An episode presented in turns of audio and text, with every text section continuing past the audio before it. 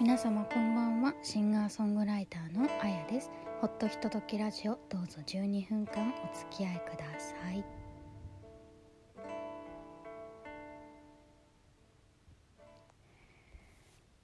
えー、本日は4月の6日第19回目になります。皆様いかがお過ごしでしょうか？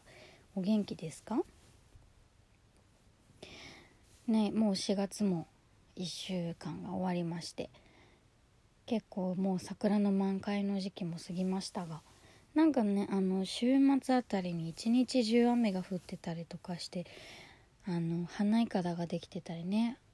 結構散ってるなという印象なんですけれどもまあそんなに急にあったかくなったりとかしてなかったのでちょっとまだもうちょっと見れそうかなというところではありますがそうあの花いかだっていう表現をですね最近久しぶりに聞きまして。うん。あの日野美香さんのねあのライブへ行かせていただく機会がありまして。先日あの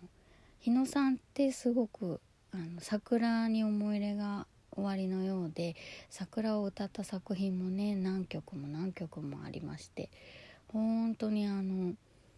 めちゃめちゃ元気をいただけるコンサートでした。ライブでしたね。結構あの小さな会場だったんですけれども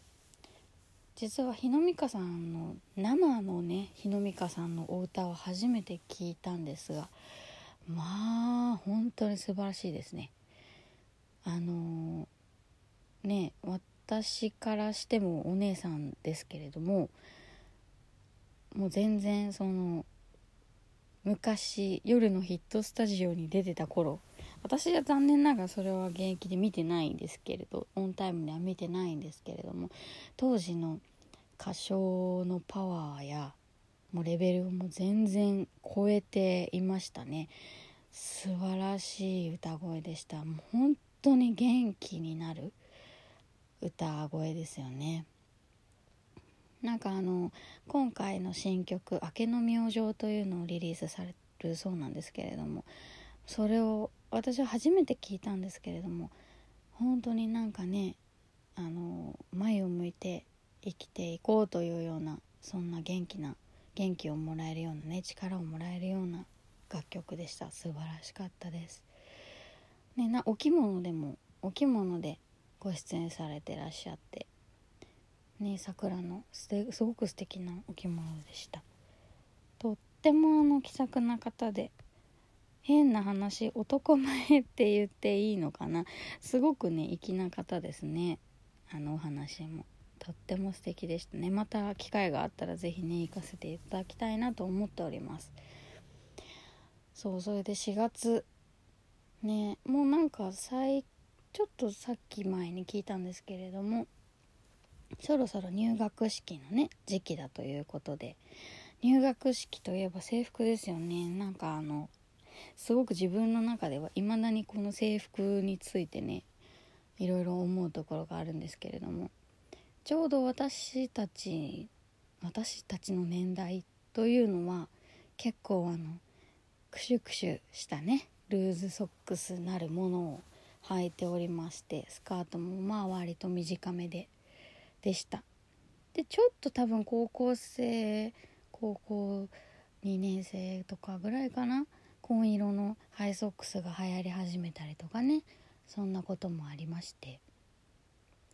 で私が通っていた中学校と高校というのは一貫教育校だったので中学校1年生から高校3年生までが集う学校だったんですけれども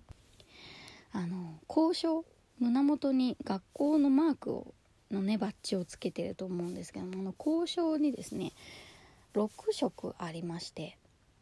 あのベースのカラーは交渉なので学校のマーク自体はその同じ色なんですけれどもその周りをね囲んでいる部分があの学年によって違うというねものでした。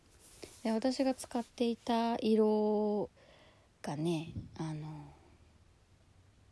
よく私が使っている路線に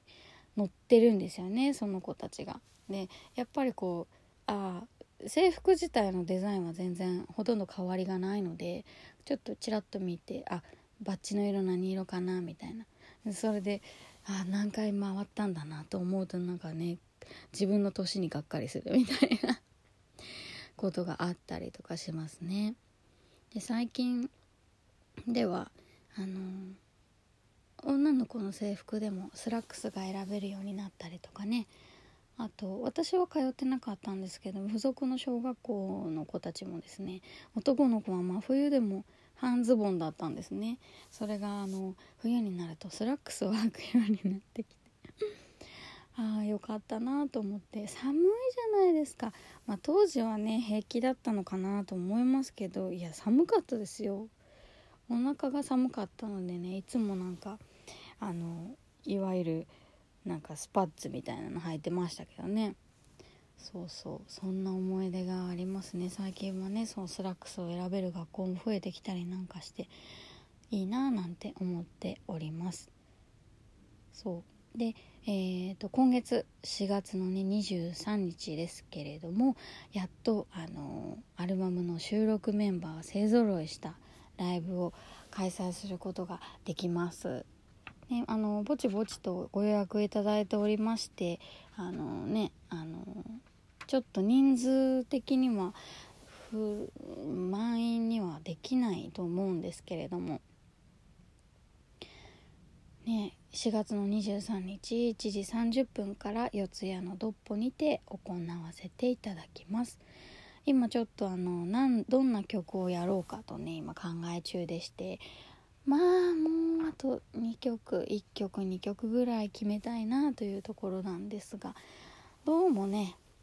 このメンバーでやるならっていうような曲がなかなか思いつかず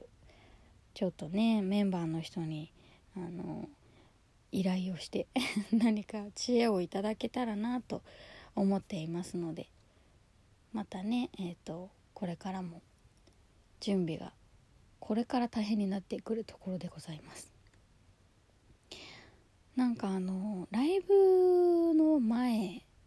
というのはやっぱりこうライブの流れを考えながらこう練習をしたり準備をしたりとかってするんですけれども何よりも一番気に気にするというか気を使っているのがやっぱり体のコンディションなんですね。とにかくあの喉をやらないように風邪をひかないように喉を痛めないようにというのがものすごく気を使っているところです。あのこれここのラジオではお話ししたことないんですけれどもまず喉のケアについてなんですがあの多分ねいろんな方がいると思うんですけれどももう私は結構お水をよく飲むようにしています。あの1回につき1杯飲むとかじゃなくて一口二口をこまめに飲むみたいな風にしていますね。あとあとはのどのど飴っていうんですかね。のど飴といっても私が食べているのはハーブのドロップでお砂糖が使われていないやつなんですね。なのであの寝る前とかに食べたりとかあとはもちろんお出かけしてる時とかお仕事中とかも食べたりとかするんですけどあのとってもちっちゃいんですよ。なんかぺたんこのぺたんこで私の人差し指の爪分ぐらいの大きさしかなくて結構でもすぐ溶けないのでねゆっくり口の中で溶けていくような感じなんですけどもあとはねプロポリスのスプレーですね。あのそれは口に直接シュッてやるタイプのもあるんですけど私が使っているのはあのお水とかお茶とかにピュッピュッと23プッシュしてそれを飲むっていう感じなんですけれどもプロポリスってすごい苦手な方いらっしゃると思うんですよね。ちょっと独特の香りがするので。以前はねあの私もプロポリスの飴を食べてたんですけどで私が買っていたプロポリスの飴はなんかねプロポリスの抽出方法が他のものと違うということであなんかちょっとねプロポリスの飴って食べるとピリピリするっていう人がいるんですけど私が食べたやつはねそのピリピリしたのがなくってなんかねすごい気に入って食べてたんですけど今なかなか売ってるところがなくて、ま、で結局そのハーブドロップになったんですけどね。ま、ハーブドロップ自体はそうお砂糖を使っていないのでお砂糖が入ってるやつってなんか歯磨きのタイミングとかすごい気になるじゃないですか。なのでねあのそういう時にはあの気にせずに食べられるということですごく気に入って使っています。あとは喋りすぎないことですね。どうしても喋るとすごく疲れるんですよね。あの歌うのも疲れるんですけど喋る方が私は疲れると思っていてこの喋る声ってちょっと今もそうなんですけれどもささちょっとささやき声みたいにしたりとかするとすごく喉に負担がくるんですよ。なのでちょっと私今日何回か撮り直してるのですでになんか喉がガサガサしてきてしまっているんですがそうあとはちょっと乾燥してるっていうのもあるのかな？なのでとにかく喋りすぎない。あとよく寝ることですね。よく寝ないと本当に声が出ないんですよ。体がねなんでなんですかね？本当に寝ないと声が出ないのでそれだけは本当に気をつけています。ということでまだまだね乾燥する時期ですのでこまめなね水分補給などをして皆さんも喉のケアには喉から風邪をひく方っていうのは大変多いので是非ねあのちょっと気をつけてみてあげたらいいかなと思います。というわけで本日はこんなお話で失礼いたします。ありがとうございました。